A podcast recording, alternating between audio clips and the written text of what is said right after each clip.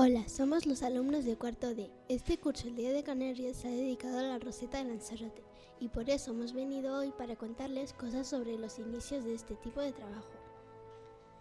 Esta artesanía textil se la conoce como rosetas o rosas y siempre fue un tipo de encaje familiar que se transmitía de una generación a otra y que permitía su trabajo sin abandonar el seno familiar. Era una labor realizada por mujeres de condición humilde, casi siempre en zonas rurales, que gracias a estos trabajos podían complementar su precaria economía. Debido a que no exige tener un amplio espacio para su desarrollo ni, ni maquinaria especial, salvo agujas e hilo, se hacían en casa en, en un horario de tarde-noche una vez acabadas las tareas del hogar o del campo. En ocasiones se reunían en los patios de las viviendas varias mujeres y aprovechaban la ocasión para hablar de lo que pensaba, de lo que pasaba en su entorno. Pero cuando llegaba la noche se echaba mano del quinqué y seguían trabajando para finalizar los encargos recibidos a tiempo.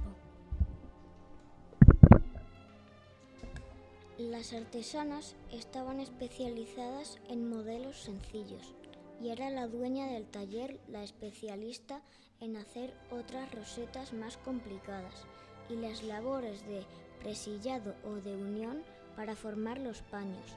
Lo curioso es que el número de roseteras era difícil de calcular porque en los censos del momento se las consideraba amas de casa o sus labores y no aparecía este trabajo, pero sí las contabilizaban las empresas comercializadoras en sus libros de cuentas, donde aparece el nombre de la artesana y su especialidad.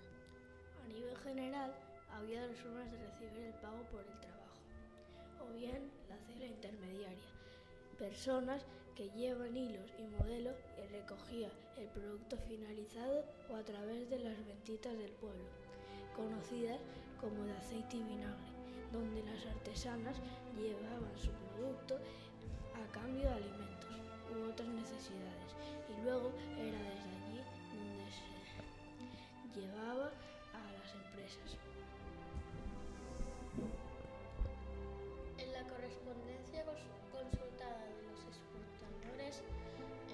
De mayor relevancia en Lanzarote, se ha podido también constatar que no siempre se las conocía con el nombre de roseteras, pues también se las llama operarias o jornaleras. Si prestamos atención a la técnica en sí, se observa que no hay diferencias entre islas, aunque para denominar la base en Lanzarote el pique es de base de metal redonda o cuadrada con los orificios donde se insertan los alfileres siguiendo la forma de la pieza deseada, que luego se coloca sobre la pelota rellena de arena. Mientras que en Tenerife el pique es toda la base y la parte superior donde se hacen los orificios para los alfileres es de cuero o sky.